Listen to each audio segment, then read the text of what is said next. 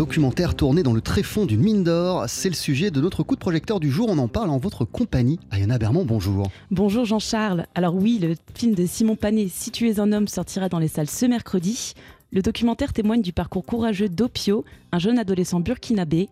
Fils d'une famille nombreuse, il est contraint de devenir orpailleur dans la mine d'or de Percoa, dans l'espoir de pouvoir financer lui-même ses frais de scolarité. On écoute Simon Panet, le réalisateur. La volonté, c'était de, pas de faire un film sur le travail des enfants à l'échelle mondiale. On aurait pu parler de ces 80 millions d'enfants qui travaillent dans des conditions difficiles, mais c'était important de prendre euh, cette cause du travail des enfants par la toute petite porte et de ne raconter qu'une seule histoire. Pour moi, la, mine, il y a tout un rite de passage, c'est-à-dire que le monde de l'enfance, c'est le monde en surface.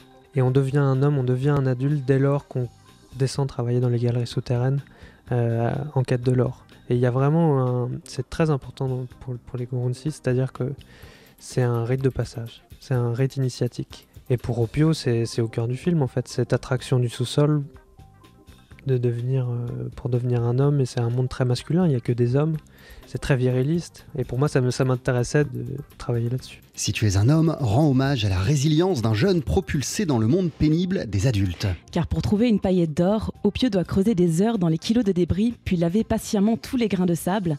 Si ses échecs sont nombreux, il ne flanche pas et redescend souvent dans la mine en chantant pour ne pas perdre courage dans sa quête. Les croyances sont partout dans, le monde de la mine. C'est en fait l'or en lui-même n'est pas un métal mais c'est un animal. C'est une bête mythologique qu'il faut euh, euh, traquer, chasser. Euh, L'orpailleur n'est pas un mineur mais un chasseur en fait. Et c'est-à-dire que l'or va se nourrir du sang et de l'âme des hommes. Donc quand il y a un accident mortel sur la mine, et que des gens périssent dans les galeries souterraines, c'est autant une bonne qu'une mauvaise nouvelle parce que les gens perdent des collègues de travail, des amis, de la famille, et ça peut être une bonne nouvelle parce que euh, l'or va se nourrir de ces, de ces hommes-là et va donc grossir. On pense forcément aux effondrements, mais souvent c'est des morts silencieuses en fait. C'est l'exposition à la poussière, l'exposition au mercure. Euh, ils boivent de l'eau qui est contaminée.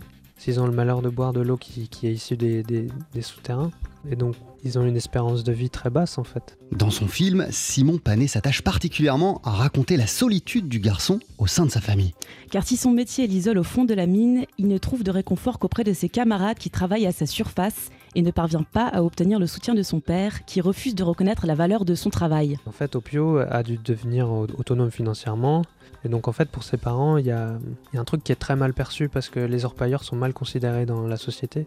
C'est un peu les voyous, c'est des, des, bandits. Il y a un truc un peu honteux en fait d'avoir un enfant orpailleur. Et le père le vit très mal et essaye de le, remettre dans le droit chemin. Il sait pas vraiment comment faire en fait. Et ça a été, ça a été difficile de renouer un dialogue. Et je pense qu'ils sont encore en cours d'apprentissage là-dessus, à apprendre à savoir communiquer et à évoluer ensemble. Le film s'attache aussi à ça, c'est un film familial qui peut parler aussi, je pense, à des gens qui ont des ados. Euh, euh, c'est pas facile de communiquer, c'est pas facile de, de, trouver ses marques et ses repères, et c'est un apprentissage permanent. Si tu es un homme, le documentaire saisissant de Simon Panet sort en salle ce mercredi. Merci beaucoup, Ayona.